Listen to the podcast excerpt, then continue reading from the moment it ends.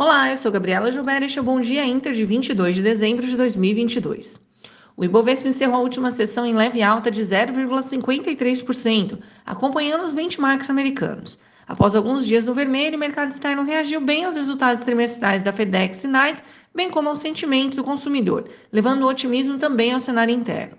Por aqui, os investidores seguem acompanhando as discussões a respeito da PEC Transição. A proposta que foi aprovada ontem pelo Senado sugere um aumento de teto de gastos em 145 bi de reais em 2023, menor do que os 200 bi até 2024 discutidos anteriormente.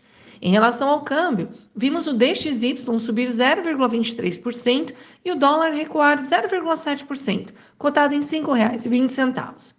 Para hoje, a atenção será voltada para a divulgação do PIB nos Estados Unidos e Reino Unido e novos pedidos de seguro-desemprego nos Estados Unidos também. Então, vamos lá para os Estados Unidos. Apesar do movimento mais fraco nas vendas de fim de ano preocupar o nível de demanda e expectativa de resultados do quarto trimestre de 2022, o sentimento do consumidor teve melhor em dezembro, a maior alta em oito meses, conforme a inflação dá sinais de trégua, e os mercados responderam positivamente ontem nos pregões.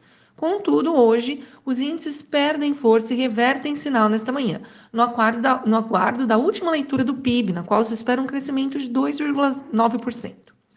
Lá na Ásia, as bolsas fecharam majoritariamente em alta, impulsionadas por novas promessas do governo sobre estímulos para a economia e setores em crise, além do anúncio de reformas no mercado para melhorar a qualidade das empresas listadas. Nikkei teve a primeira alta da semana após aquele choque com a decisão mais contracionista do Banco Central japonês. Na Europa, os índices também reverteram a alta desta manhã, influenciados por um tom mais hawkish do dirigente do BCE, sinalizando novas altas de 50 basis points nos juros por mais tempo. O PIB do Reino Unido também mostrou um recuo de 0,3% pior que esperado. Por outro lado, o sentimento do consumidor também mostra recuperação, com inflação desacelerando. Aqui no Brasil, os mercados atentam à divulgação de mais nomes do corpo ministerial do próximo governo Lula, que deve acontecer hoje. A aprovação de uma PEC menos exorbitante também contribuiu ontem para acalentar os mercados, que hoje atentam para a conclusão do processo antes do recesso do Congresso. Nossa, rimou.